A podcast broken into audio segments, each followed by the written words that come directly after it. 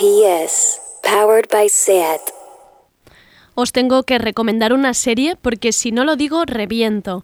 Trigonometry en HBO, una pareja que se enamoran de su compañera de piso. Intentan una relación a tres. Poliamor de este que tanto se habla, sin muchos fuegos y artificios la serie. Es una cosa bonita, sin más, pero se ve muy a gusto.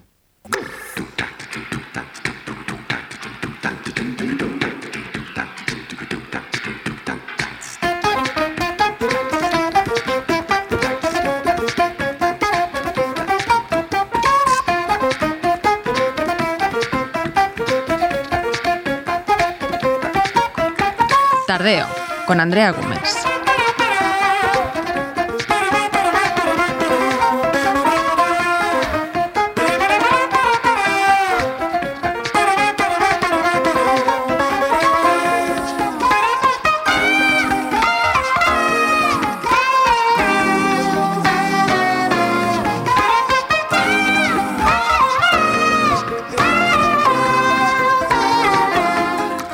Ayer ya os lo dije y quien avisa no es traidor. Hoy es un día de pasar hambre, de salivar, de run run en la barriga. Si ayer era un especial libros, hoy es un especial gastronomía. Vuelve a tardeo nuestra querida Mónica Escudero, que lleva todo el día poniéndome los dientes largos, mandándome fotos de platos exquisitos por WhatsApp. Hoy toca especial otoño con cremas de verduras, setas y escarola no cruda. Por favor, tendríais que ver las fotos, son muy fuertes. Y por si fuera poco, haremos un especial quesos con un invitado especial, Luc Talburdet, de la quesería Cal Luc, para hablar de la cultura del queso en España, de cómo preparar una tabla de quesos en casa o un bocata de queso fundido. Y la guinda al pastel es Alberto Moyano, también conocido como En ocasiones veo bares, el mayor defensor de las bodegas y las barras de bar de esta ciudad. Hoy nos trae un especial menús de día y nos hablará de los mejores garitos donde encontrarlos. No es cosa fácil. ¿Estáis listas? Que empiece tardeo. Estamos en Instagram, YouTube y Twitter. Búscanos. Somos Radio Primavera Sound. Están llamándome a la puerta.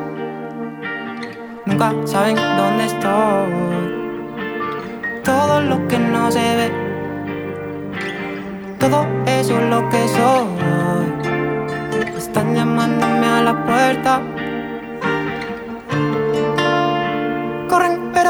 Están detrás.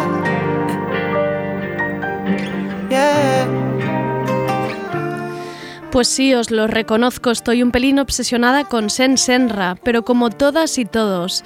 Este tema se llama Perfecto y formará parte de su próximo EP y es parte del directo que hizo en la plataforma Colors. Por supuesto, verlo en el vídeo es mucho mejor, pero menos es nada.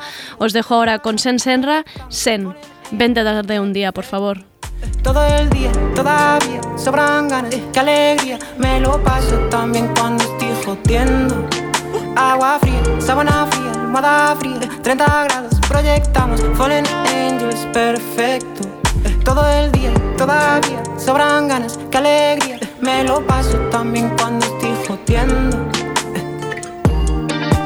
Se disparó de refilón. La química entre tú y yo. Fuera de círculos, otra dimensión. Yeah. Voltear luciéndome en el cinturón. Mala vibra nunca roba mi atención. no. Me parieron pobre, pero parvo no. yeah. Sensaciones, nueva religión. Mhm. Una ola cálida que recorre mi cuerpo.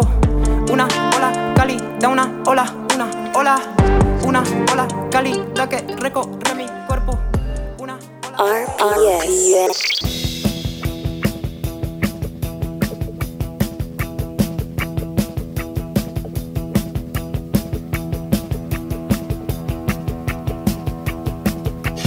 La guillotina.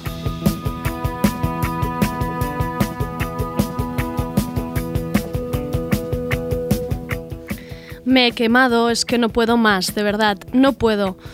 Fue ver cómo me seguían entrando emails y llorar, llorar muchísimo ante la pantalla. Desde el confinamiento, que todo lo que publico en redes me da muchísima vergüenza. No quiero seguir poniendo cosas de trabajo. Siento mucho escribirte a estas horas de la noche, pero es que he tenido un ataque de ansiedad. Creo que me voy a quitar las redes, de verdad que no puedo. No, no va, no va a venir hoy a la cena, lleva toda la semana sin salir de casa. No está bien, nada bien. Todo eso son frases que he oído o me han dicho o me han enviado por WhatsApp.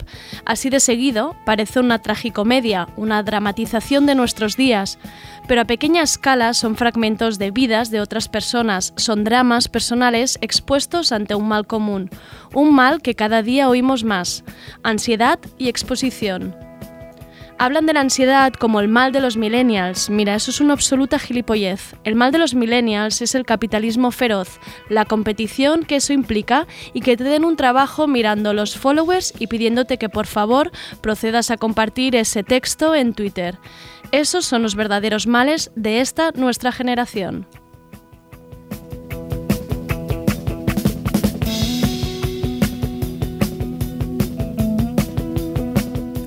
Porque ya no escribes tan solo, envías el texto por email y adiós muy buenas. Los medios, las marcas, tus jefes te quieren a ti y tu, audiencia. A ver si te crees que el precio a pagar por escribir un libro, por ejemplo, es, es salirse de rositas de esta. Y no, no estar en redes es un privilegio, que nos digan lo contrario. En esta lucha que muchas sienten entre la vergüenza, la exposición, el qué dirán, me topé con el libro de Olivia Sudjik. Bueno, no es un libro, es un ensayo. Se llama Expuesta y tal como reza el subtítulo es un ensayo sobre la epidemia de la ansiedad que ha sacado aquí en España Alfa Decay. Y empieza como un ensayo real de la ansiedad y dice lo siguiente. Tal vez esta es la razón por la que las mujeres de veintitantos años presentan los niveles más elevados de ansiedad, pero no se trata solo de mujeres jóvenes, por supuesto. Los periodistas lo llaman el nuevo feminismo. Profesionales de la medicina lo tildan de epidemia. Casi un tercio de la población sufre un, sufre un trastorno de ansiedad en algún momento de la vida. Pero me gusta porque no se queda aquí. De la ansiedad salta a la escritura y de ahí a las autoras y el ser mujer escritora y de ahí a la autoficción y la exposición y las redes sociales. Y sobre pantallas, por ejemplo, Olivia dice lo siguiente. Internet puede eliminar el miedo del juicio o el estigma social y añade, debería deducirse de ello que reduce la ansiedad, pero para muchos parece ejercer el efecto contrario, la sensación es que todo el mundo acecha detrás de sus pantallas, observándose unos a otros de manera visible o invisible.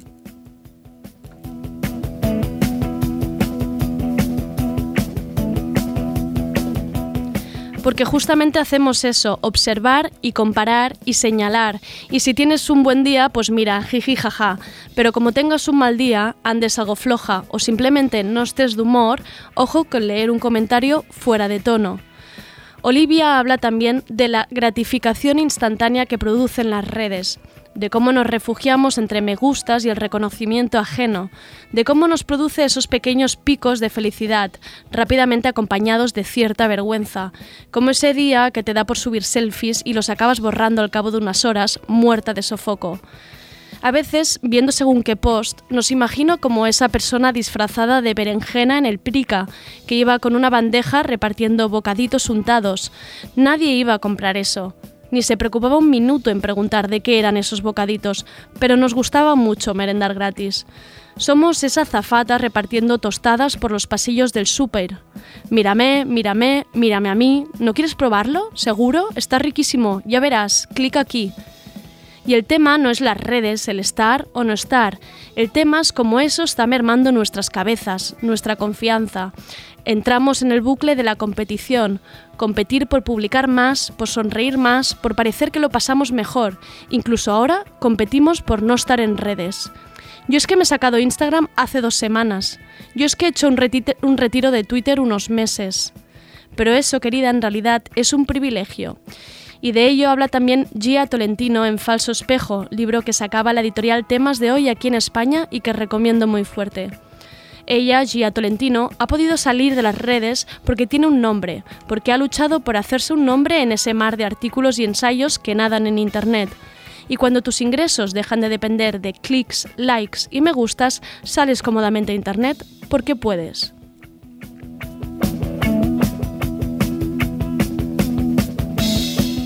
Que Irene Solá, Sara Mesa o Cristina Morales no estén en redes es acto político o privilegio ganado. Cada exposición autoimpuesta en redes es como arrancarse un poquito de piel, es ir perdiendo esencia a favor de una figura pública. Y justo el programa de música en directo Phil de BTV, presentado por la maravillosa Aida Camprubí, dedicaba un especial a los burnouts en la industria musical. El burnout no es otra cosa que quemarse en el trabajo. Es un trastorno emocional vinculado al estrés por trabajo. Los síntomas son depresión y ansiedad. Lo dicho, mismos males y un mismo origen. Os recomiendo que busquéis este programa, lo tenéis en YouTube bajo el nombre ¿Qué es un burnout y cómo gestionarlo? En él participan cuatro grandes de la industria musical. Luis Samson de Hidden Tracks, Alicia Álvarez del Bloque TV y conductora del programa Issues en Radio Primavera Sound, Alba López de la, Sala Meteoro y Leonora Casacu, fundadora de la agencia Ladradora, es muy importante que hablemos de ello entre nosotras, y ellas precisamente son valientes por dar la cara y contar sus historias. Y añadiré algo que dice Olivia Sujic en un momento del ensayo.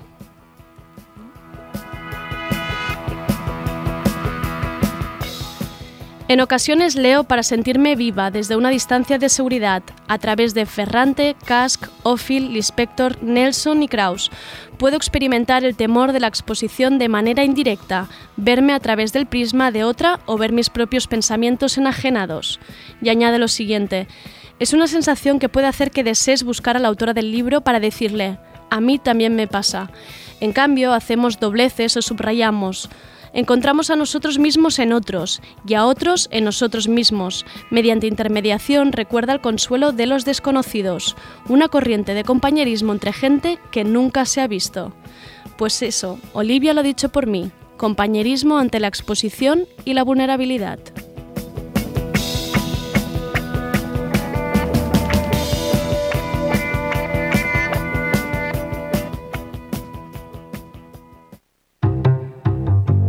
Tardeo, porque no se puede saber de todo. What do you mean? You can't possibly be meaning the words that come out of your mouth. You wanna go home, but I just wanna have fun. You say that you're tired and want me to calm down. I wish I Hoy va de obsesiones, así que perdonen las molestias. Boy Pablo, el mismo que pone voz a la sintonía de Coge papel y boli, ha sacado dos nuevos temas como avance a su nuevo álbum, Guachito Rico, que saldrá el 23 de octubre, y que obviamente pienso ir poniéndolas todas de una manera u otra. Esto que escuchamos es Leave Me Alone.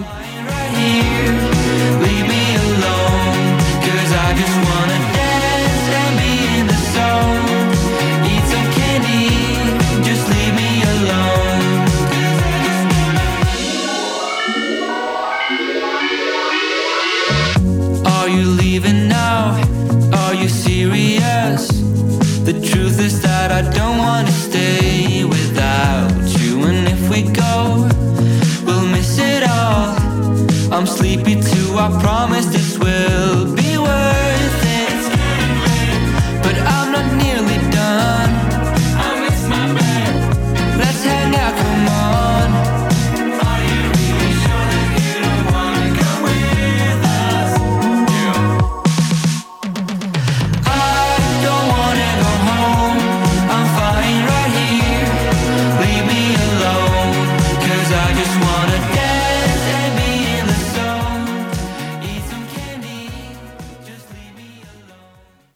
Hey Siri, play Radio Primavera Sound. Okay, check it out. RPS, powered by SAT.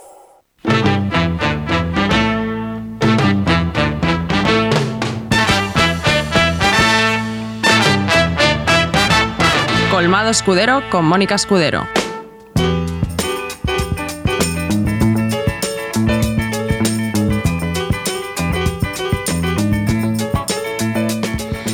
Bienvenidas al colmado de la comida buena, sana y de temporada. El colmado que mezcla los mejores ingredientes junto con aquellas sobras de la nevera. Ese calabacín al que no le estás dando salida. ¿Y quién regenta este colmado? Pues la única y maravillosa Mónica Escudero, periodista y editora del Comidista, además de DJ, adoradora de Bad Bunny y reina de las micheladas, entre otras muchas cosas. Pero ¿qué os voy a contar? Sobran las presentaciones con Mónica. Su Instagram, un pecado capital. Alegría.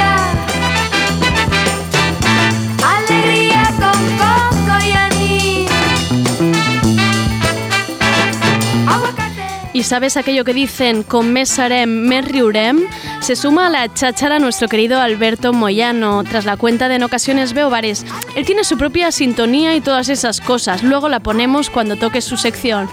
Pero ahora le damos la bienvenida porque es más divertido si estamos todos. ¿Qué tal, Mónica? Hola, ¿Qué ¿qué tal, tal? Este Alberto? Hola. Bienvenido a Muy este, bien, a este colmado. La verdad es que me gusta mucho este nombre, ¿eh? Colmado Gracias. Escudero. Sí, es que ten- tenemos, tendremos un poco de todo, todo estará bueno, será de Barry y, y bueno, nos trataremos muy bien a todo el mundo, que supongo que es la idea de los colmados. Exacto, sentirte, sentirte como en casa, pero entre, entre alimentos. Em, Mónica, vienes muy bien acompañada además hoy.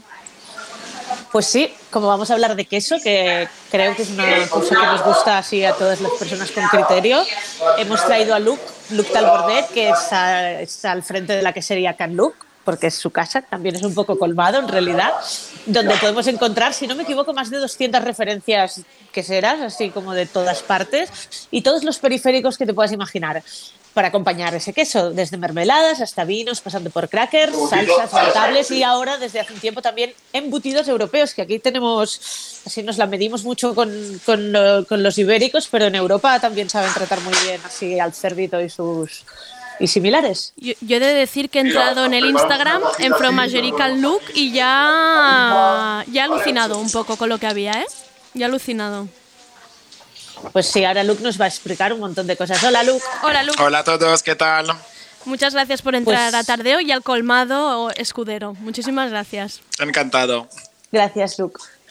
Pues nada, pensaba que podríamos empezar un poco hablando, reflexionando sobre lo tarde que hemos llegado en España a la cultura del queso, ¿no? Que es algo que, por- o sea, yo porque tengo más años que la pana, pero cuando yo era pequeña solo había el manchego seco, el manchego tierno, eh, y El bola. quesos exacto, el queso de bola, que es el que comprabas en Andorra, Exacto. y, y los tranchetes prácticamente, ¿no? Y en todo este, en, en- en un periodo relativamente corto, se ha empezado a producir mucho queso, eh, la gente tiene una cierta cultura, no tiene inquietudes por conocer las diferentes variedades, muchos productores locales. Eh, cuéntame un poco cómo lo has vivido tú esto. Yo. Sí, tú, claro. A ver, yo, yo, yo llevo 20 años en España y también he visto cierta evolución eh, de cuando llegué a que no se encontraban, porque claro, yo soy francés, perdón, y, y consumidor de queso, obviamente. Cuando llegué a vivir a España y a Barcelona en concreto, claro, no encontraba nunca nada y todo me lo traía desde Francia. Y Ya. es cierto que en los últimos 10 años se encuentra muchísimo más oferta de queso eh, internacional, pero también muchísimo más queso local, porque hay muchísima gente que ya ha empezado a producir queso. O bien eh, nuevas generaciones de, de granjeros que se han, han seguido con el trabajo ya y han desarrollado granjas que ya existían, o, y parece ser que es la nueva tendencia, gente que venían, que han dejado su, su sector habitual, han dejado lo, lo que estaban haciendo y han empezado con una con producción pequeña y, y cada vez tenemos más productores, más, más quesos nuevos. Y la diferencia, creo, con lo que había hace 20 años es que cada vez hay muchísimo más quesos de lo que se llama de pasta blanda, lo- los, los más cremosos, los que son de, de- de curación más corta. Y entonces, pues con, con todo esto, con toda esta nueva producción, estos nuevos mm, granjeros y productos artesanales que existen, pues también cada vez hay más puntos de venta. Y lo bueno es que cada vez hay más puntos de venta especializados Ya. en queso, porque antes el queso lo encontrábamos exclusivamente pues en la charcutería eh, o en el gourmet del corte inglés. Y ahora hay cada vez más hay puntos de venta especializados. También hay muchísimo más ferias, ferias de quesos exclusivos, quesos, por ejemplo, pues la semana pasada mismamente en Barcelona había una feria de queso catalán. Están en Vic hay una feria en Sant Pol, en, en l'Alt Urgell también, muchas ferias. Luke, una O sea, que vamos por el perdón, Perdón, perdón, digas, Mónica. No, que vamos por el buen camino, parece, ¿no? Que nos hemos Parece, un sí, poco las sí. pilas. Desde, yo creo que en los últimos 10 y pocos más, poco más años, cada vez hay más oferta y oferta artesanal, eh, oferta cercanía y buen producto. Luke, precisamente iba a, a preguntarte que no solo me parece que sea como un tema de oferta y de producción, ¿no? que me da la sensación que incluso que le hemos perdido un poco el miedo ¿no? al queso como consumidores, que antes relacionábamos un poco como explicaba Mónica al inicio, ¿no? que relacionábamos el tomar un queso con tomarse una tapa de, de manchego en un bar, un quesito cortadito a triángulos y poco más, poco más lo veías en, en la carta, ¿no? Parece que ahora eh, ya empieza como a estar en más sitios y que puedas pedirte una tabla de quesos bien a gusto. Em, tiene- tienes razón, empieza. ¿eh? Yo creo que todavía hay muchísimo camino por recorrer y hay muchísima más cosas por descubrir del queso, más manera de consumirlo y no solo en, una, en, en modo tapa. Eh, según los países se, se come pues en modo de postre, en modo de entrante, en modo de compartir, se cocina muchísimo con él y recién, bueno, yo por la- lo corto que llevo eh, con la tienda, que hace seis años, ya veo cada vez más eh, erudición dentro del consumo del, del queso y eso, eso es bueno verlo. Pues mira, vamos a hablar un poco de todas las, si te parece, de todas las cosas que comentabas. Creo que lo primero que podemos así como plantear es, es, eh, para los, porque esto puede hacerlo hasta el más vago de los más vagos, solo tienes que ir y comprar y ponerlo en una bandeja, es un poco cómo montar, porque también probar los quesos solos es la mejor manera de, por lo menos la primera vez, conocerlos, ¿no? Entonces, mm, si nos, nos puedes dar tres apuntes para montar una tabla de quesos sencilla, pero rica, así como para postre o para, como la tomamos aquí, como, como aperitivo, como entrante, como para cualquier Pues sí, momento. Es que la- sería la misma tabla, que sea de entrante, de pica pica, como sea de postre. Yo intentaría poner pues unas 5 o 6 referencias de quesos diferentes y donde pondríamos quesos de cabra, de vaca y de oveja, por ejemplo. También con texturas diferentes. Quesos de pasta blanda, de pasta dura. Incluso dentro de la pasta dura pondríamos, por ejemplo, un semicurado y un curado. Y dentro de la pasta blanda podríamos poner uno más untable, más, más untuoso y cremoso, y otro más elástico o tierno. También cambiamos y ponemos diferentes eh, intensidades. Claro, Entonces, eso, es, eso es importante, ¿no? Las tablas de quesos tienen que ser como verticales, porque si te comes primero el queso más potente, el resto de sabores desaparecen en el Claro, en- ahogados. y, y si coges pues tres quesos que son tres iguales, al final dices, ¿para qué he cogido tres? Entonces realmente que haya cambio de, de- de textura en boca, que haya de olor, de aroma y de intensidad. Entonces cuando nosotros cuando preparamos una cesta siempre la, la venimos acompañando con una ficha, con el nombre, la leche, la procedencia y el orden en el cual comerla. Y entonces eh, no, no hay un orden, sino que el más suave para empezar, el más potente para acabar. ¿Pueden ser los azules? Sí, suelen ser los azules los más potentes. Eh, hay una, hay una, un- un- algo que la gente cree que más curado, más fuerte. No es así. No, se- será realmente depende de cada queso. Hay quesos muy blandos que serán muy fuertes y quesos muy curados que los que serán muy suavecitos. Entonces siempre pues eso siempre perdona. sin esperar que te lo recomienden o, o si no tienes a nadie para recomendarte lo tienes que elegir bueno pues ver un poco qué es lo que pone en la etiqueta o lo que Y además de los quesos, ¿con qué podemos hacer? Además de los quesos y, la- y el vino o la cerveza, que parece que cada vez es menos están menos eh, encorsetados con el tema este de que el queso solo se puede tomar con vino, ¿no? Ya Mm. se puede tomar con cerveza y no pasa nada. y con Pero- sidra y con, con zumo sidra, para, bueno. gente que no toma algo con sidra con, con zumos de fruta con té también eh, hay, hay muchas mezclas que se pueden hacer porque no todo el mundo quiere tomar alcohol no quiere, Claro. o, o depende a lo mejor quieres hacer una tabla de queso al mediodía y no te apetece emborracharte bueno pues hay otras opciones Claro. Pero, ¿y qué, qué más ponemos en esa tabla, además de queso en sí? ¿Frutos secos, por ejemplo? Esto, lo- la, la mezcla de dulce-salado, siempre el dulce va a resaltar bastante el, el- el sabor y las intensidades del, del queso. Entonces, frutos secos todo el año y frutos de temporada. Por ejemplo, pues ahora estamos o terminamos con el higo, empezamos con la uva, eh, eh, pronto la pera. Son frutos que acompañan muy bien. eh, todo tipo de quesos. Eh, si no tenemos frutos de temporada, pues mermeladas, chutneys que tendrán un toque agridulce. Entonces, y siempre estábamos incluso hace 3, 4 años, pues lo, co- acompañarlo con un chutney de higos era lo moderno, ahora ya es pasado. Ahora vamos a otro tipo.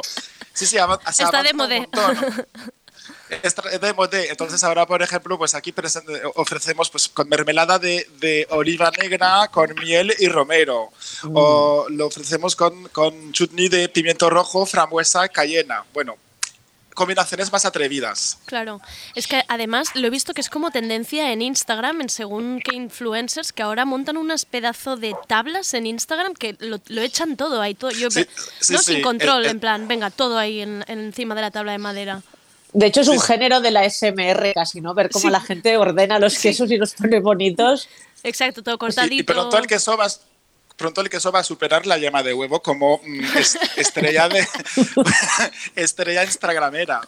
Mira, de huevos pensábamos hablar, hablar el próximo día. que Ah, es pues otro tema apasionante. Que Bueno, pues mucho. ahora que ya sabemos cómo comer los quesos en plan vaguísimo, o sea, sin hacer absolutamente nada, vamos a, si te parece, podemos dar unos apuntes para cocinar con él, ¿no? Por ejemplo, Sí. Con un queso tipo cheddar, ¿qué podemos hacer? A mí lo primero que se me ocurre es el sándwich de queso fundido más Ay, rico sí. de la historia. Sí, sí, sí, sí. A ver, que tan sencilla como mezclar pan, un buen pan, evidentemente, si vamos a comer buen queso, mantequilla y cheddar y ponerlo a la plancha.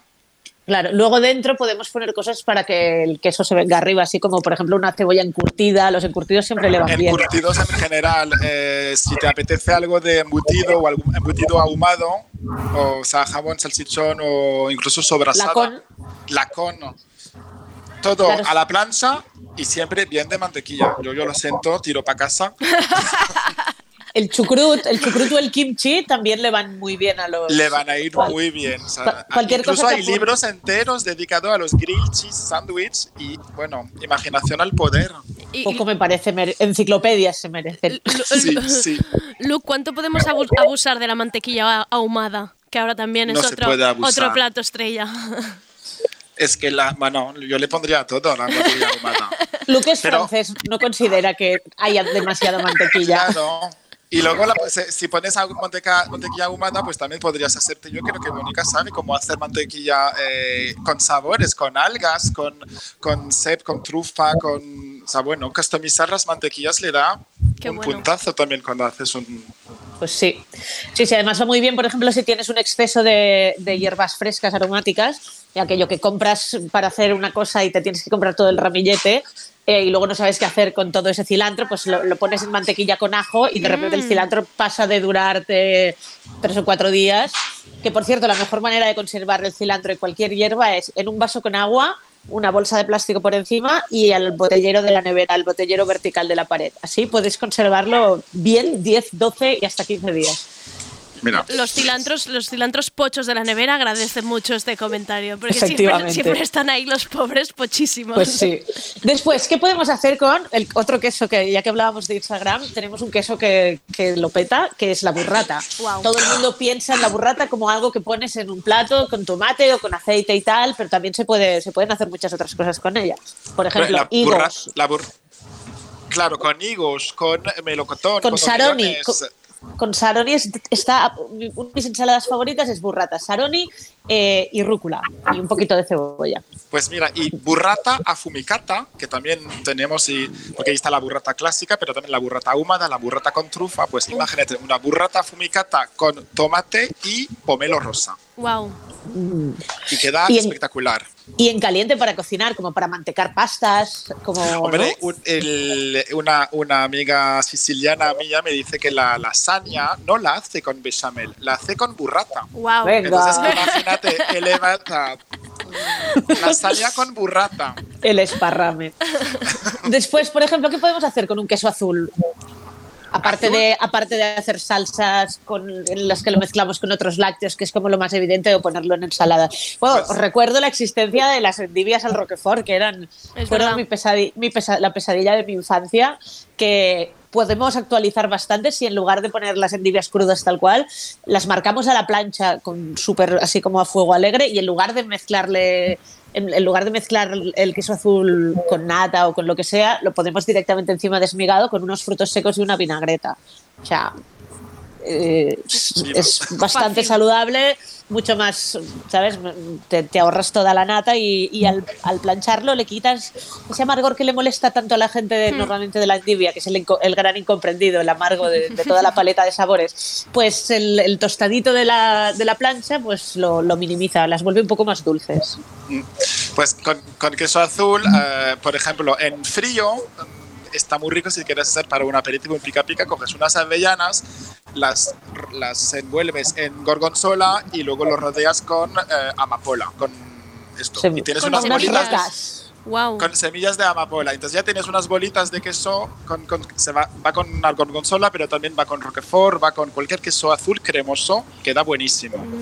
El gorgonzola está muy bueno con un chocolate 70% cacao también. Si haces unas peras asadas y le pones encima un poco de gorgonzola, y se, se me está haciendo un poco la boca. Sí, eso, Diré- eso estaba diciendo, os estáis pasando ya La hora pelín, de ¿eh? Albarana me está atacando, pero plenamente. Pues eso, que, que hay combinaciones que las que nunca que no solemos caer porque asociamos ¿no? el queso a lo salado, pero si abres un poquito la mente puedes encontrar, pues eso, peras o manzanas asadas, toquecito de gorgonzola, toquecito de chocolate rallado todavía en caliente y, por ejemplo, algún fruto seco picado. Y tienes un postre, merienda, desayuno apañadísimo, bueno, desa- desayuno currao apañadísimo.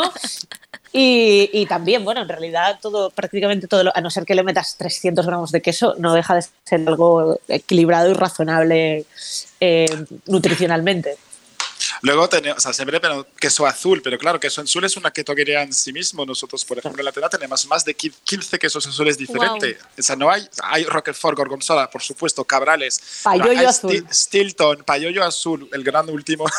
hay mm, que- quesos azules más suave, más potente, más cremoso, más durito. O sea, hay muchas opciones. Entonces, siempre pues, se puede recomendar uno para cada tipo de capricho. Exacto, no nos quedemos con una sola variedad porque habiendo tantas, pues ¿para qué? Después, eh, así un apunte rápido para las reinas de la estación de esta estación de invierno, que son la fondue y la raclette. La fondue y la raclette tienen una pega, que es que tienes que tener un cacharro así como un poco aparatoso para preparar. Hola. Ah, Pensaba que me había ido. no sé por qué. No. Tienes que tener unos cacharros así un poco aparatosos para prepararlos en casa, pero con, con los quesos de fondue y raclette puedes hacer otras cosas aparte de fondue y raclette, ¿no? Por ejemplo, el aligot. El aligot, que es un puré de pat- es una, es una comida que es una bomba que consiste en por cada medio kilo de patata pones un cuarto de kilo de mozzarella y un cuarto de kilo de conteo gruyère. Y tienes un kilo de algo que, que te llevas 100 gramos y aguantas una semana en la nieve, Total. aislado. El fondue puré. Es una auténtica guarrería absolutamente deliciosa. No puede, es que no puede y, estar y malo. también le puedes agregar, y también le puedes agregar creme fraiche o mantequilla, ¿eh? Que no Claro, pasa nada. man- mantequilla que no falte, sobre todo look importante. A todo le a la mantequilla le puedes agregar mantequilla, de eso. También. Adoptadme. Con la fondue y la raclette también se puede gratinar, ¿no? Las pones por encima y te hacen un poquito de capa y luego el hilito este, ¿no? Son quesos que hacen un hilo, un hilo muy, muy, muy goloso. Pues conocéis la tartiflette, ¿no? Es especialidad de Saboya, que es eh, con queso reblochón. Son Uf, eh, me encanta básicamente este queso. patata, cebolla, bacon y vino blanco y luego lo podemos a gratinar con queso reblochón. Si no tienes reblochón a mano, pues le puedes poner, por supuesto, lo- eh, raclette, pero siendo generoso, o sea, bien de raclette, porque tiene que fundir y llegar abajo del plato. O, o- o- tu mezcla de fondue y la pones todo al horno hasta que se funda y se mezcle bien con las patatas. Oye, ¿y torta del casar? ¿Aceptamos? También, por supuesto. Ay, Ah, Mira, super fans de los quesos que van al horno, el mondor, la torta del casar, cualquier queso que, que se podamos convertir en sí mismo en un formato de fondue. Eh, además es muy guay, es- o sea, son muy guays para llevar a cenas, fiestas y celebraciones de estas que en las que hay varias, no más de seis ahora, seis personas, eh, porque son quesos que y lo ideal es que te los comas en el momento porque si no te dejan en la nevera absolutamente perfumada. Pero si, si alguna vez os sobra, os recomiendo, igual que Luke, que, que los pongáis sobre unas patatas asadas así eh, al horno en capas, ponéis encima lo que os quede de estos quesos, así rascando bien, y, y, pff, es, la verdad es que es una fiesta. Con, con esto del y si te sientes un poco cul- Perdón. Si te sientes culpable con el tema del queso y de la mantequilla, en un mondor, en una torta del casar al horno, le puedes mojar apio, zanahoria, Vale, la brócoli, versión- la la versión, versión buena. más... No, pero está muy. la- lo ideal es combinar el pan con todas estas Claro. cosas, porque un, un pan y un bocado de manzana ácida Granny Smith con, con, ¿sabes? La frescura, el crujiente. O sea, no tenemos nada. Y, y a lo mejor también tener más de un tipo de pan, un centeno así más potente que nos dé un contraste y un mordisco más, más, más duro y otro así más ligerito, ¿no? No, no tengamos miedo de, de- de jugar.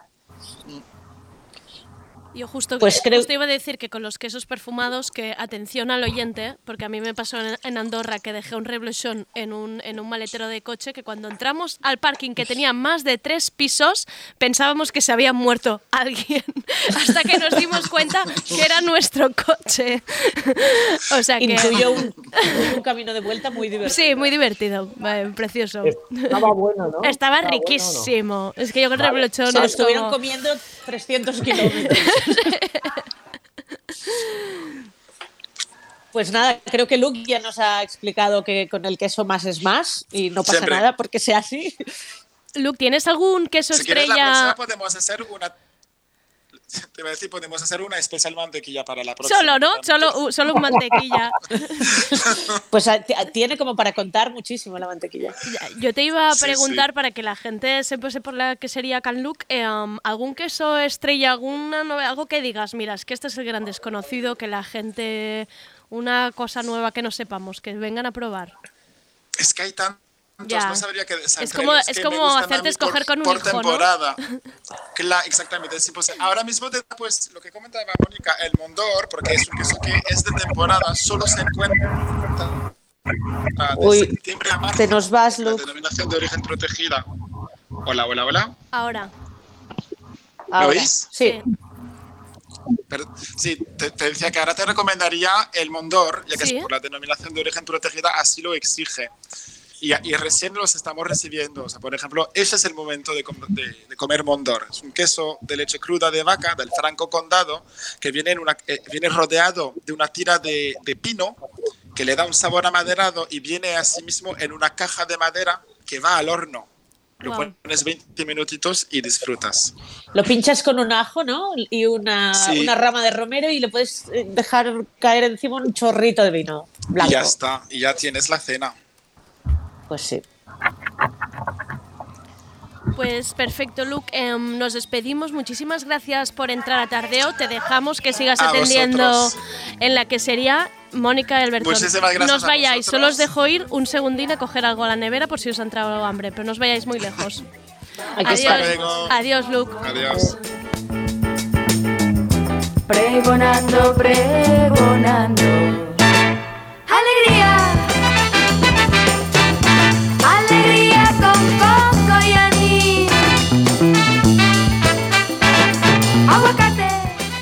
Mónica, seguimos porque, porque seguimos con recetas y seguimos con cocina otoñal. Seguimos, seguimos porque comer queso está bien y no, no hacer nada está bien a veces, pero yo he venido aquí a haceros trabajar, poco, pero poco que cunda mucho, pero haceros trabajar. Mi recomendación, mira, os voy a hacer como, es el momento de volver a encender el horno porque han bajado un poquito las temperaturas y ya la cosa empieza a estar más sostenible. Eh, os recomiendo que encendáis el horno, creo que no es la primera vez que os lo recomiendo, pero esta vez le vamos a poner una calabaza. Vale. O dos calabazas, o tres, depende del tamaño y de... Con, entonces, vamos a hacer dos cosas con esta, con esta calabaza. Una, la mejor crema de calabaza del mundo, así tal cual, sin ambajes os lo digo, y todas sus versiones. Primero, la estrella de la crema de calabaza, obviamente, es la crema de calabaza, pero podemos ponerle muchas otras cosas que potenciarán su sabor y que la acompañarán con que, que la acompañarán y le harán que esté más buena. Por ejemplo, cosas de temporada, boniato. Mm, El boniato, que además no, además no tienes que hacerle nada, el boniato lo tiras al horno y yo luego ya sí eso lo pelas o lo que sea, no hace falta que lo hagas antes, o sea, perfecto para vagos. La calabaza lo mismo, ¿eh? No, no os matéis a cortar la calabaza a dados antes. Sí que intentad hacer alguna, cuanta más superficie hay expuesta al calor, más superficie se tostará Vale, vale. de la calabaza. Pero eso de quitarle la piel y nada, No. nada, la, la abrís por la mitad a lo largo y después la sacáis con una cuchara. O sea, es que es la crema perfecta para vagos. Luego, igual, le tiras un par de cebollas, también enteras, ya le quitamos luego la. por- Total, las capas de fuera si no se queman. Vale. Con lo cual, la piel de fuera de la cebolla protege a la cebolla de dentro. Y eh, pues un par de puerros, por ejemplo. Los puerros, eh, cualquier versión de la cebolla y, y pariente y tal, se lleva bien con la calabaza y queda bien en la cebolla. Entonces lo ponemos a 180 grados y a la media hora le echamos una primera ojeada. Mira que de momento no hemos hecho nada más que tirar unas verduras al horno, ¿eh? O sea, ¿qué quiero decir? Para Es que fácil, veáis la relación. Sí. De momento es sí, fácil. Yo todavía estoy ahí, ahí llego. A la media hora le echáis un vistazo y lo que veáis que es. ¿Cómo, cómo veréis que está? Bueno, primero por el olor, segundo porque estará tostadito por fuera. Al puerro no le quitéis tampoco las capas de fuera porque todo hará de protector al, de- de la- del interior y lo que Vale. queremos es que el interior quede me- melosito, ¿vale? Entonces, cuando las cosas están listas, las vamos sacando. Eh, normalmente lo normal es que los puerros sean los primeros en estar. eh, después el boniato normalmente, luego la cebolla y luego la calabaza. Pero todo esto puede variar en función del grueso, el tamaño de cada cosa, ¿vale? Entonces, cuando ya lo tenemos todo, hacemos, eh, los, le sacamos las partes secas de fuera al puerro y a la cebolla, cuando ya podamos hacerlo sin quemarnos, porque no es cuestión de dejarse los dedos ahí tampoco. Es, vaciamos el boniato y vaciamos la calabaza. De verdad que no vais a necesitar más que un cuchillo, o sea, ni siquiera un cuchillo muy bueno y una cuchara para hacer esto, ¿vale? Vale. Entonces todo esto va a una olla con agua o caldo de verduras o de pollo suave. No le metáis un caldo de carne con mucho sabor porque queremos respetar el sabor de las verduras asadas, que para eso las hemos, las hemos asado, claro.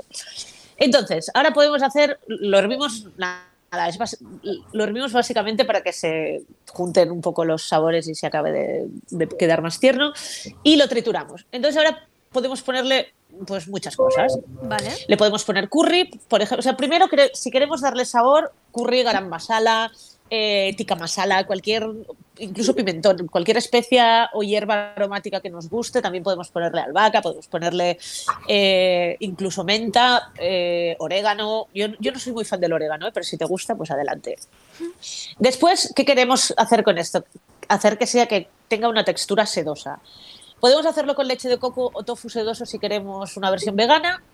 También podemos mm, hacer que sea cremoso poniendo anacardos activados 24 horas eh, en agua en la nevera. ¿Qué ¿Qué son con esto? Que el anacardos anacardo sea- activados? Ac- El activado es una cosa que es, es un proceso con el, que- con el que el fruto seco por exposición al agua, o sea, por, por remojo, se hincha Ah. y entonces puedes triturarlo y conseguir, eh, en lugar de conseguirlo con unos anacardos tostados, por ejemplo, conseguiríamos una, una especie de mantequilla. Vale. ¿vale? Una textura así como mantequillosa. En cambio, si los, si los dejamos activar y son crudos, consigues una textura más como de un pate vegetal, menos aceitosa, menos Vale. grasa. Entonces esto, al triturarlo, pues también le da sedosidad. ¿Con cuánto no rato son los los veganos, dejamos? ¿Cuántos ratos se activa Ve- un anacardo? 24 horas en la nevera. Vale, En agua, en agua en la nevera, o sea, agua abundante, y después agua la tiráis. vale. Eh, entonces, otra cosa que podéis usar es yogur vegetal, si, si queréis que no tenga nada de lácteos. Eh, que queréis lácteos pero queréis una versión sanota, metedle un par de yogures. Vale. Así, tal cual. Otra cosa muy, que me gusta mucho con el yogur es cuando lo sirves, cuando sirves la crema, ponerle una cucharada de yogur encima, así, plas, al medio. Entonces, cuando coges, encuentras un trocito del lácteo así tal cual sin Mm. mezclar y luego la crema y es como súper bueno. Esto también sirve si te has pasado con el picante de la crema, que a veces nos pasa que decimos, vamos a hacer una crema de curry y, Y de no repente puedes. le has metido más del que tocaba, cosa que creo que nos ha pasado a todos los Sí. couriers alguna vez. Eh, pues, y que queréis una versión, bueno, la leche evaporada también, también ofrece una versión bastante sanota. Y que, lo que queréis es al revés, guarripé, pues creme fresh o nata líquida, incluso para montar con un 35% ahí de materiaza grasa que, que luego, claro, después, o sea, lo que te encuentras allí es directamente una mousse. Entonces, eh, ya tenemos. Ah, y otra cosa básica, bueno, que me gusta mucho a mí para las cremas es ponerle toppings encima, que pueden Vale. ir desde unas semillas de la misma calabaza, que podemos poner tal cual, o incluso pasarlas por la sartén con media cucharadita de azúcar para conseguir un pelín de nada de caramelizado, pero nada, Mm. súper sutil. Eh, los típicos picatostes de pan. Sí. El, el trigo sarraceno crudo, así como también da una textura crujiente muy agradable y no tienes que hacer nada más que ponerlo así. El sésamo, el sésamo también le va muy bien a las cremas de verduras. Bueno, puedes poner infinitas cosas. Que buscas un toque, eh, ah, incluso, por ejemplo, manzana ácida cruda también le da un punto de acidez y un crujiente súper interesante. ¿Puedes combinar más de un topping? Puedes. Si combinas más de uno, pues en uno buscas frescura y en el otro buscas eh, como, pues, mm, como la textura del pan o algo así. Ya. Eh, Facilísimo. La idea es que cada uno vaya por su lado de los crujientes, ¿sabes? Claro. Entonces, como el horno tiene dos bandejas normalmente, en la otra bandeja del horno, pues ah, habremos puesto más calabaza. Y con esa calabaza podemos hacer la base para una ensalada, ensalada así, tipo plato, casi plato único. Le Sí, ponemos la, un, la gente un tiene la, la gente tiene la idea que la que se acaba la, la- época de las ensaladas ya se ha acabado, se acaba verano y ya no hay ensaladas. Sí. Tú vienes a desmontar No, esto. no, que va. Sí, claro. Eh, aparte de esta ensalada, las ensaladas de verduras asadas están buenísimas. Tú coges las verduras asadas que quieras eh, y les pones un hidrato, además, que puede ser otra misma verdura asada, como por ejemplo patata o arroz integral o, o- un cuscús, así en versión para ultra vagos y ultra rápida. Y después le pones alguna otra cosa fresca, como por ejemplo una cebolla dulce de Fuentes de Ebro o alguna cosa así. Eh, y, le- y algún fruto seco para dar un contraste o incluso alguna fruta deshidratada si te gusta y unas aceitunas, una buena vinagreta. A mí la, para mí la calabaza se lleva muy bien con la naranja. Mm. O sea, se lleva bien con los, con, también con una, un vinagre de manzana, pero con un puntito de naranja, eh, tanto en la vinagreta como en trocitos en la ensalada, eh, hacen muy, muy buena, hacen muy, muy buen equipo. Eh, y nada, y otras ensaladas sin pasar por el horno que podéis hacer son, por ejemplo, las de repollo o lombarda. Mm. El truco para que no te parezca que estás comiendo, no sé, algo excesivamente agreste es tan sencillo como aliñarlo con unas horas de antelación. Vale. Entonces la- el ácido que uses para el aliño trabajará en la se meterá dentro y lo ablandará. Como cuando la lechuga se te queda blandurria cuando Sí, la has aliñado de, sí. de un rato antes. Pues en este caso es lo que buscamos. Vale. Eh, otra, otra cosa que podemos hacer para ablandarlas es hacer un refrito con un poquito de ajo, un poquito de aceite, vinagre y así, y pimentón. Y entonces, todavía caliente, tirárselo encima. Y esto lo- lo- le damos unas vueltas para que este aliño lo cal- caliente lo, lo- lo toque todo, por así decirlo, se reparta bien. Nos esperamos como media horita y eh, también tendremos una especie de ensalada así ajuarriera, eh, muy agradable. Hombre, Luego la escarola es otra, Escarola. Tema escarola, me interesa. es otra reina de la temporada. La escarola la podemos comer en chateau, por ejemplo, que es el clásico. Pues puede llevar atún, puede llevar eh, anchoas Ujú. y, y una salsa pues parecida a la del al romesco o a la de los calzones. Y bacallao de salad también, no cocinado, de- de- simplemente desalado. Vale. El bacalao desalado es una idea buenísima para poner a ensaladas y otros platos porque no hay que hacerle nada, lo compras y, lo, y ya te lo puedes comer. La sal ya el proceso de curado.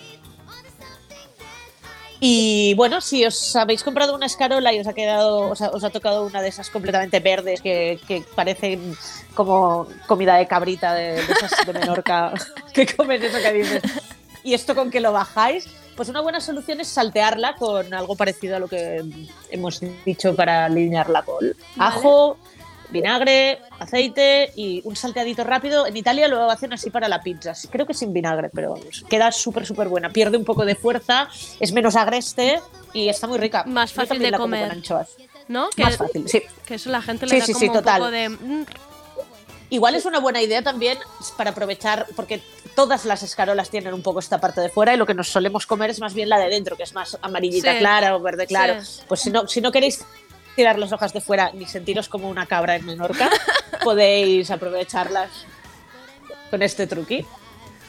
Pues increíble, Mónica, el repaso que nos acabas de hacer en súper poco de no sé cuántos platos otoñales. Mm, una maravilla. Eh, Mónica, no te muevas, que volvemos, volvemos Aquí ahora. me quedo.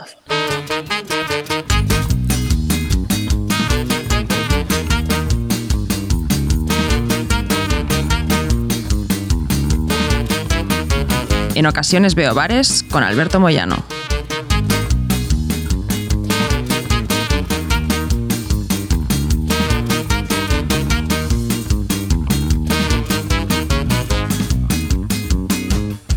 Escolta'm, nena, em pots posar una altra copeta? Ahora sí, presentación oficial de la sección de bares, bodegas y garitos de nivel. Si hay un buen defensor de la barra de bar, este es Alberto Moyano, tras el proyecto En Ocasiones Veo Bares, que podéis seguir en Twitter e Instagram. Podéis descubrir los mejores restaurantes y platos de muchas ciudades, porque además no solo se queda en Barcelona. Alberto no para, un día está en Nápoles, otro en Vigo. Esto era antes del COVID. Ahora de momento es feliz yendo de menús, con su buen carajillo al final. Y acertar con un menú de mediodía, amigas, es importantísimo.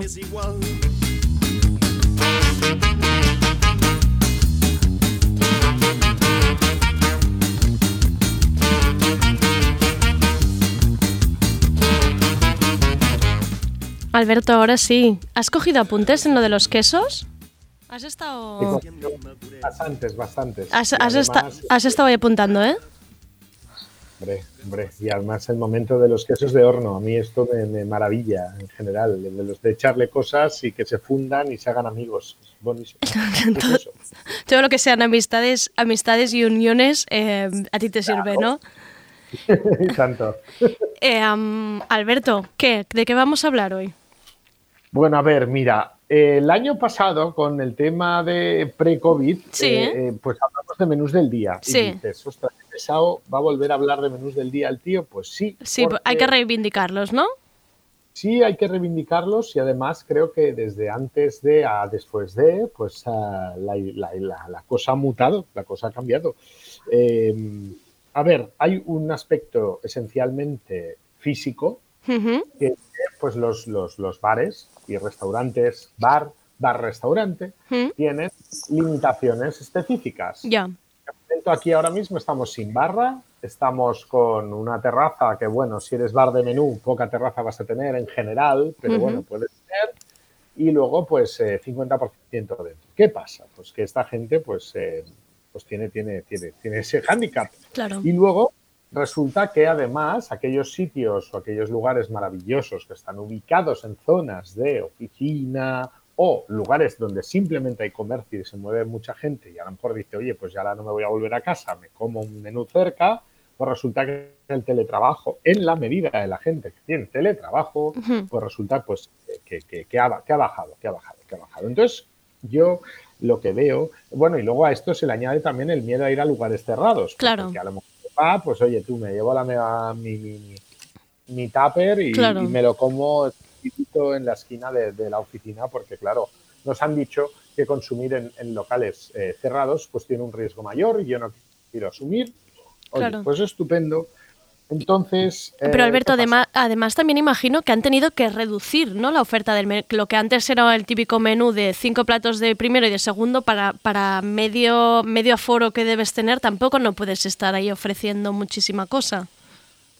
De todo hay, de todo hay, pero desde luego sí, sí. Desde luego la gente pues al final se ha afinado a aquello que sabe que sale Claro. esa semana o ese día y a lo mejor pues bueno, pues si se juegan la carta a, a un tipo de, pues a, un, a comprar un producto u otro, pues bueno, pues lo afinan más y así pues, oye, si ese día nos pegamos una torta, pues que sea menor, que no pues teniendo muchas cosas, que Claro. tienes que conservarlas, que vete a saber si para el día siguiente las puedes sacar Las puedes sacar, claro. estas cosas. O sea que, que bueno, y entonces por eso yo creo que al final, pues vale, de acuerdo, estamos teletrabajando y en vez de ir al barrio tal a trabajar, pues nos quedamos en nuestro barrio. Pues bueno, yo soy muy de...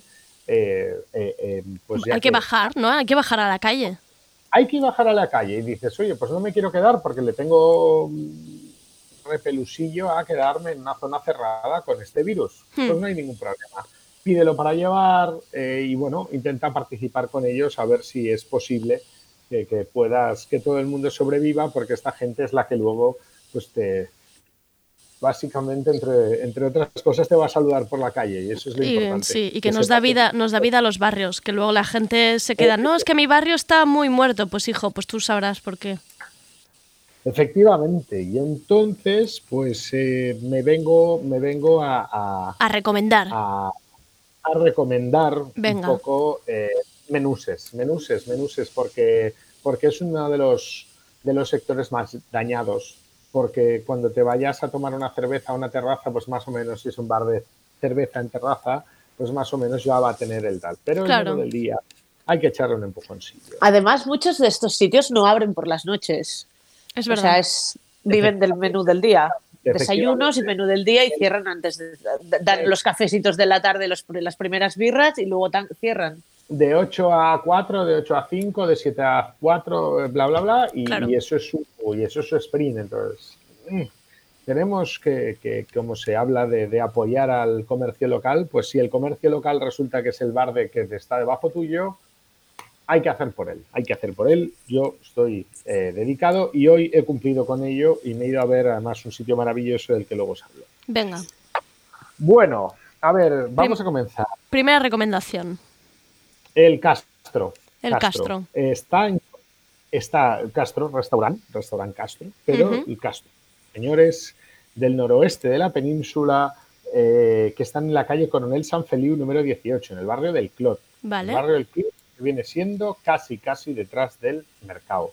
Eh, bueno, yo a ese sitio eh, he ido por, y, y llegué porque ahí había unas razones de, de- de jamón que se sacan a un precio irrisorio y una calidad que me, me- me tiene fascinado. Y además me pasó que el último menú que me fui a hacer allí fue el 29 de enero. Wow. Entonces estábamos ahí ya en lo que viene siendo el borde, el borde de la Rozando el larguero estabas. y además me comí un- una, un- un- una, una escalopa rebozada espectacular. Es- Con lo cual, Estoy viendo unas fotos con unas patatas fritas, unos buenos platos, eh, Sí, sí. bien ricos, son, ¿eh? son encantadores eh, y están en un sitio de, de- de- de- del club que les tenemos que querer eh, siempre y a cuchillo. Cuchillo, cuchillo. Y cortado en vaso de cristal, que estoy viendo, que esto también es muy importante. Hombre, eso es importante. Eso, eso es un plus. O como, como lo ha rebautizado Alberto, el coronajillos. El coronajillos. clásico, clásico fin de menú bueno del día. Claro que sí, claro que sí, porque, porque, bueno, cada uno con lo que quiera y pueda, pero oye, si hay menú del día, hay carajillo, y esto es así. Hay alegría, si hay menú del día hay alegría y hay coronajillos. Claro, claro, si vas a un menú del día, en general, en general es que hay un propósito, y si hay un propósito, es bueno, ya, seguro. O sea, nadie te lleva obligado a comerte unas galtas de porc en, en asadas. No, no, no, no, no, esto es seguro que no. Siguiente. Vamos a otro siguiente, barrio. Siguiente, siguiente. Nos vamos a Ostafrancs. Venga, ¿eh? encantador barrio. Ay, conocido. Eh, la Nova Farga, la Nova Farga, la Nova Farga, la Nova Farga. Eh, son una gente que, mm, bueno, pues cogieron un garito de los históricos cerca de la Plaza de la Farga, en la calle número 31. Y, y, bueno, pues han tenido sus coñas, porque a ellos especialmente lo que viene siendo las restricciones de, de tamaño les, les afectan, pero aún así, aún así, están sacando Unos, Unos menús, menús. que se te va. una oreja a la cazuela, unos eh, ah, ah, fricandó de hígado, una cosa eh, salvaje, porque está Pera Cardona, que es un tío que es un tío con, con una con un empuje eh, maravilloso y que te y que te lleva a, bueno pues a que lo disfrutes, a que lo disfrutes y te hace, ojo, ya sabemos que no es canónica, etcétera, pero la salsa boloñesa que hace ese señor es algo mm, muy seria. Hay una, hay una foto en Google Maps que yo solo de verla ya estoy confirmando lo que dices. O sea, ya te lo, ya te lo he confirmado, que esto está, tiene una pinta. Igual en un menú del día lo que vamos a buscar no es tanto el purismo como, como el riquismo, ¿no? O sea, Claro. ya, ya reivindicaremos el purismo en otros, en otros escenarios, Es jodido, es jodido estar de menú del día si tienes una dieta impuesta. Entonces, tú vas y ves primer, primer plato y te, te, te le- te- y te dejan ensalada, te dejan ensalada, pero es que luego ves eh, arroz con a la, a la cubana y dices, Bueno, claro, pues claro, joder, claro. a ver, claro. pues esto es A así. ver. Pero bueno, lo ofrecerlo lo ofrecen. que no sea por eso. Bajo tu responsabilidad. Y estoy viendo unos señores postres, ¿eh? También en la Nova Farga. Sí, sí, Señores Juan postres. Juan Fuerte, Juan Fuerte en Que eso también es importante, ¿eh? El, el acabar ya del todo, ya que salgas de ahí en modo croqueta. Efectivamente. O sea, juegan fuerte en todos los niveles y eso me parece maravilloso, porque, porque, porque eso sobre todo, sobre todo ese espíritu de tirar para adelante y hoy por hoy, ay, pues se agradece muchísimo, porque los ves ahí a muerte y bueno, no tienes más que, que lo que hay que hacer es corresponderles y, y ayudarles y empujarles porque son unos fenómenos. Exacto.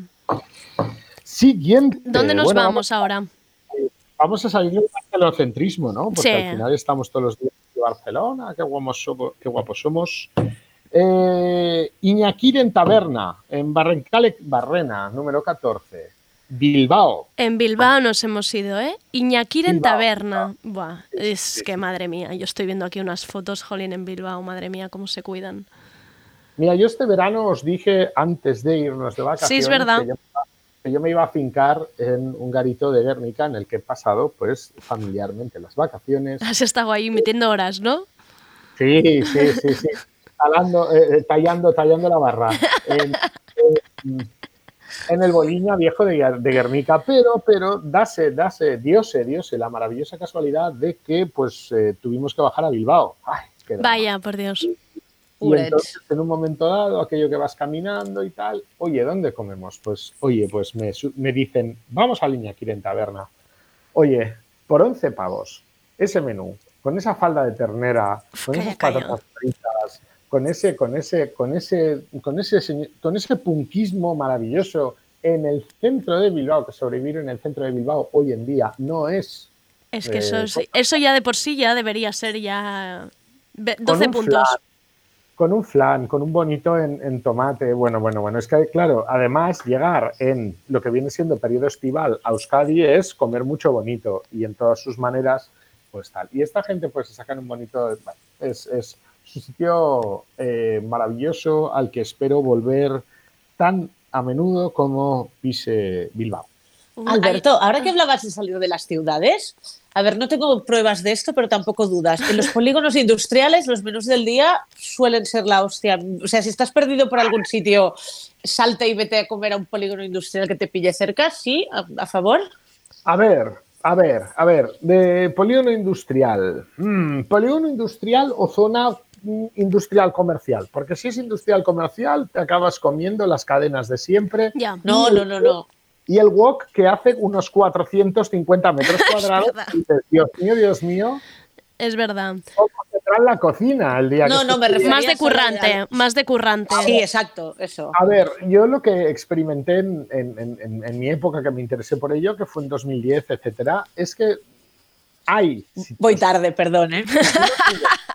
El problema es que tuvieron muchos, muchas zonas industriales, muchos polígonos, pues la degradación derivada de, de, pues, de toda la quiebra general de la crisis del 2010 y ahí pues, pues mucho se ha quedado en tal. Pero, por ejemplo, te diré que vas eh, por la zona del Vallés y estás llegando al, al- al loro Charlie, que está pues, eh, tirando, desde, bajando desde Sabadell hasta Sardañola, diría, y ahí hay un sitio maravilloso, por ejemplo, que tienen una brasa de kilo y además, y además en época tienen vasitos dif- diferentes tamaños de gazpacho. Entonces tú llegas, te tomas tu vaso de gazpacho, te sientas, te pides tu brasa y es una maravilla. Sí, ese perfil de sitio me refería de, de brasa, Entonces- guiso y no apto para vegetarianos ni para Eso. gente que sufra de enfermedades cardíacas. Ni no, ni no fumadores, ni bueno, ni abstemios, nada. Tensión alta tampoco. Y una siestecita luego, ¿no? Por, sitios, por sitios así hay que agarrarse, porque hay sitios realmente. joder, He, fenomenales. he de decir que en este de Bilbao había una foto de un plato de lentejas que también llamaba, también llamaba siesta luego, a tumbarse. Bueno, y aluviadas. y Alu- se- las alubias también las he visto. es que es Lo has pasado, ya lo has pasado mal ahí, ya te he visto en verano. ay, ay, ay, Qué- qué mal lo has pasado. un dolor de no volver. Un dolor de no volver, efectivamente. bueno, bueno, bueno, bueno. Eh, Saltamos de ciudad. saltamos de ciudad otra vez para que no nos digan de nuevo y nos vamos a uno de mis sitios favoritos de Madrid, Venga. que es la taberna J. Blanco. Bueno, madre mía. está- que está en la calle Tabernillas. O sea, está en ese trozo que transicionas desde lo que viene siendo la latina hasta, bueno, te vas tirando para el rastro. Y entonces yo siempre paso por ahí, pasaba por un sitio magnífico que era la Carabe, que lo lleva mi queridísimo Luis, y luego eh, hacia el, San- el Santurce, donde te hacen las, las, las eh, sardines a la plancha. Taberna J. Blanco. Preciosa, Menú del ¿eh? Es- se ve por fuera preciosa además. A mí, a mí, bueno, y ahora le han dado un arreglillo porque debió entrar algún patrocinador y tal, pero es que esa barra, esa barra es para ponerle un monumento. Y, y además, pues tienes, eh, tienes. Yo fui allí porque fui a comer lomo de orza y a picar y tal y cual. Pero un día me dice alguien, oye, tío, ¿no te has tomado un menú? Porque los jueves ¿Mm? no hacen paella, pero hacen cocido. No, por favor, no me digas esto. No me claro, digas esto. Ahora que se viene el fresquete, ahora que se viene el fresquete y andáis por la zona de Madrid, hombre, a ver, a esta gente darles una visita, quererlos. Que alguien me lleve a hacer un cocido madrileño, por favor, aquí, que es que no entiendo nada yo esto. No entiendo. Claro, estoy viendo una bandeja, estoy viendo una bandeja, que madre mía. Es- Claro, y si pides sopa, pues te ponen el puchero, te lo sirves y te lo comes. Y luego lo que sobre, pues se lo devuelves. Y punto. Te está saliendo un acento entre gallego y vasco. que- Porque ya está, él ya está allí, él ya se lo, ya está, ya se ve, ya se traslada. Yo ya estoy, ya estoy. O, esos callos, ver- hay unos, una foto también de unos callos aquí. Madre mía. Faves con almejas, ¿por qué? Pues porque les apetece hacerlo, es que son unos fenómenos. Entonces estas cosas hay que, hay que, hay que darles, hay que darles caña porque, porque además en Madrid ahora les tienen cerrados a las 10 de la noche, no les dejan barra, no les dejan no sé qué. Y hombre, la taberna J Blanco para mí es un sitio que, que con el espacio que tiene, llenadlo, coño, llenadlo. Taberna J Blanco en calle de Tabernillas 23. Por si hay algún madrileño madrileña apuntando. Apuntad. ¿Qué más? Bueno, ¿Qué más nos traes? Venga, va, pues vamos con el último, ¿no? Venga. Porque si no, esto ya es alargarse de más. Bueno, a ver. Huimos, volvemos a lo que viene siendo Barcelona ciudad, pero Vale. nos quedamos en, en, bueno, Barcelona ciudad, pero no tan céntrica, desde luego no tan céntrica y desde luego nos, es uno de esos eh, distritos en los que te preguntas, ¿esto por qué forma parte de Barcelona? Pues bueno, Valvidrera, Valvidrera que forma parte de San, Sarriá Sant Gervasi. Que la gente en bueno, Barcelona, esto es como irse de excursión, ir a Valvidrera. Esto ya, esto podemos decir que casi no es Barcelona ya. caramba, antes la gente se iba de vacaciones a Valvidrera. claro. Me, tiene loquísimo es que esto sea una, un pueblo, o sea, que no sea un pueblo, pero oye, tú, yo no, no me voy a meter en este jardín, que, que tampoco no me han llamado. Bueno, pues vamos a ir a uno de los sitios, además, el que me llevaba, que nos llevaba, pues, eh, eh, bueno, mi padre, cuando eh, pues éramos chavalines y nos montaba en el coche y nos decía, chicos, nos vamos a Valvidrera a comer acá en Trampa, Casa Trampa, la Casa Trampa. Que está en la Plaza Valvidrera número 3. El sitio es súper chulo, además, esta terraza que yo he estado y se está, pero cuando da el solete, madre mía. Ah, este está fenomenal y ese salón con esa cocina dentro que los ves ahí trajinando como Dios manda, que ese sitio que era un sitio de paso maravilloso porque estabas ya, habías hecho una buena etapa que era subirte hasta Valvidrera y dices, hombre, ya que me he subido me voy a, me voy a jalar, me voy a jalar sus maravillosos y míticos pues los guisantes con jamón, que es que era una cosa tremenda. Y el osobuco, el osobuco, el osobuco con, con el arrocito, para mí, en esa, en esa bandeja de, en esa bandeja de, de, de, de- de- pues de- de aluminio, a mí me vuelve loco. Me maté yo. En esa bandeja me maté yo. me la llevo porque me la he comido como unas 300 veces. Eh, y, señoras, y señoras tortillas también tienen aquí, me acuerdo. Los macarrones gratinados, es que esto... Oh, esos, esos los he comido allí. ¿Qué, qué, qué tema hay aquí? Que esta gente de pronto, pues que en esa cocina maravillosa que tienen, de pronto pues dicen, joder, pues bueno, ya hacen muchos años que hacen menú del día. Y un día me acerqué a comer menú del día porque yo venía pues con la familia a comer pues Mm. sábado. domingo. Oye, unos fideos en la cazuela o un arroz a la cazuela. eh, salen a lo mejor eh, también guisantes, sale, sale, uy, sale jarrete, sale yo qué sé, te pueden poner eh, lo que quieran de más o menos lo que van teniendo y, y a mí me parece una maravilla de excursión porque claro, si no tienes vehículo, pues te coges tranquilamente tus ferrocarriles, te paras ahí, caminas un poco, Te da el aire, y- te da el aire, que eso Eh, es bueno. te da el aire, te das dos tortas en la cara para, para, para lo que viene siendo darte cuenta que, que- que no todo es tal y que estás en Sarriá Sant Gervasi, a pesar de que no lo parezca. Y oye, es, es, es guay. es Te he de decir maravilla. que yo en fin de semana, antes, antes COVID y todo esto, pero hice cola un poco, bastante, por decirte. eh, fin de Ah, pues- semana era también, ¿eh? Mira, pues eh, eh, yo estuve a, a- a un canto de ir a- ahora a la vuelta de vacaciones. Claro, imagino que Lo- ahora ya debe estar más relajado todo.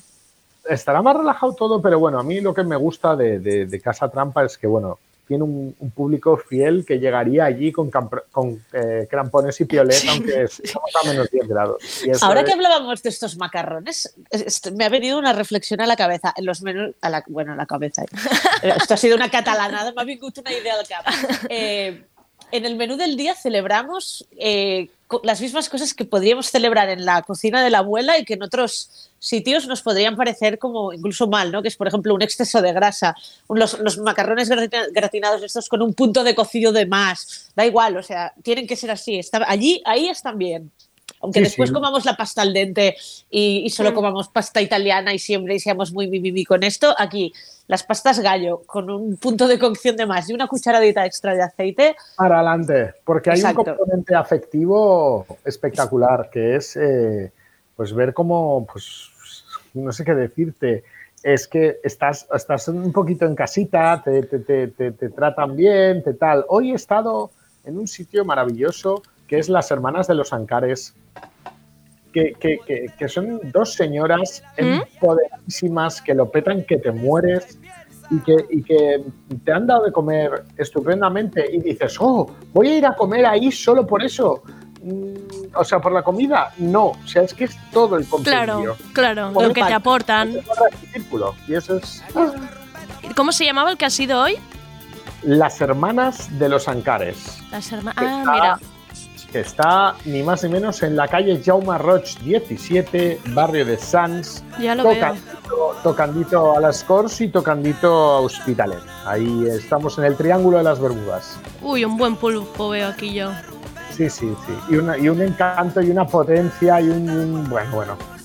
Oye, si me permitís que haga yo también una recomendación que yo hoy también he Dale. comido fuera. Venga. Eh, he ido a un sitio que en principio tiene fama como pizzería, que es la Valmesina, que está en la- Sí. las 50 mejores pizzerías de Europa y tal, pero que tiene un menú de mediodía, porque tienen mucha rotación y tienen un cocinero con, ¿sabes? Que, se- que sabe ver las... Sea, el, producto que esté de temporada y tal y que puede conseguir a buen precio, pues saben muy bien qué hacer con él, ¿no? Y los platos de pasta, siempre hay una pasta de primero y una pasta de segundo. La de primero suele ser vegetariana y la de segundo pues lleva algo con carnaca y tal. Las pastas las hacen, o sea, son, están siempre buenísimas. Eh, y además siempre tienen, por ejemplo, hoy de segundo me he comido una merluza fresca rebozada, pero con unas patatas al horno y una mayonesa de lima y así, que, que es el otro punto del menú del día, ¿sabes? Siguen, hacen muchos guisos, también había galtas, había, pero sobre todo tratan muy, muy, muy bien el producto de temporada, que también es algo que Llévame, escudero, llévame. toda tuya, yo te llevo, os llevo a los dos. El coronajillus eh, tiene que llegar a la barmesina también. No, ya Llega, estará, llega, Ya estará, hombre. ya estará. El café correcto es el café correcto, eso es religión en Italia y seguro que la mantienen. Exacto. Eh, um, habéis dicho tanta cantidad de comida. Se, se me ha escapado hasta yo no ceno hoy, porque ya he comido con, ya he comido con vosotros. No tú crees ni tú. No, totalmente.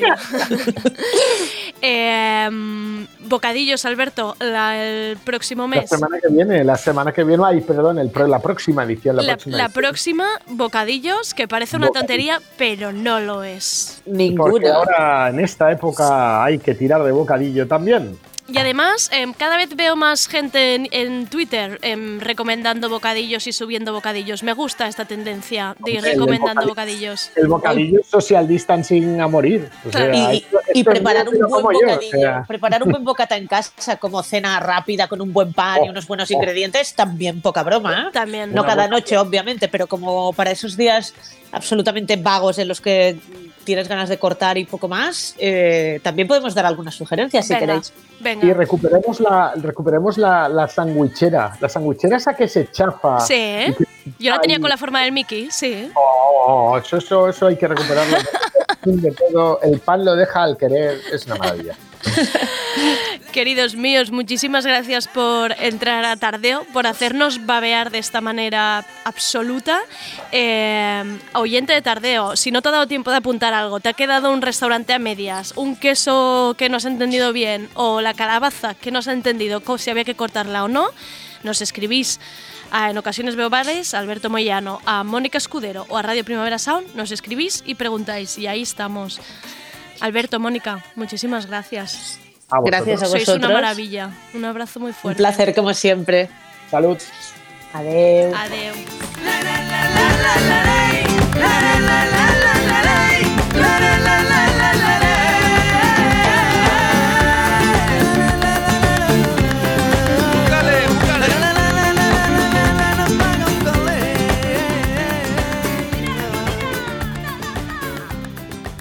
RPS. RPS.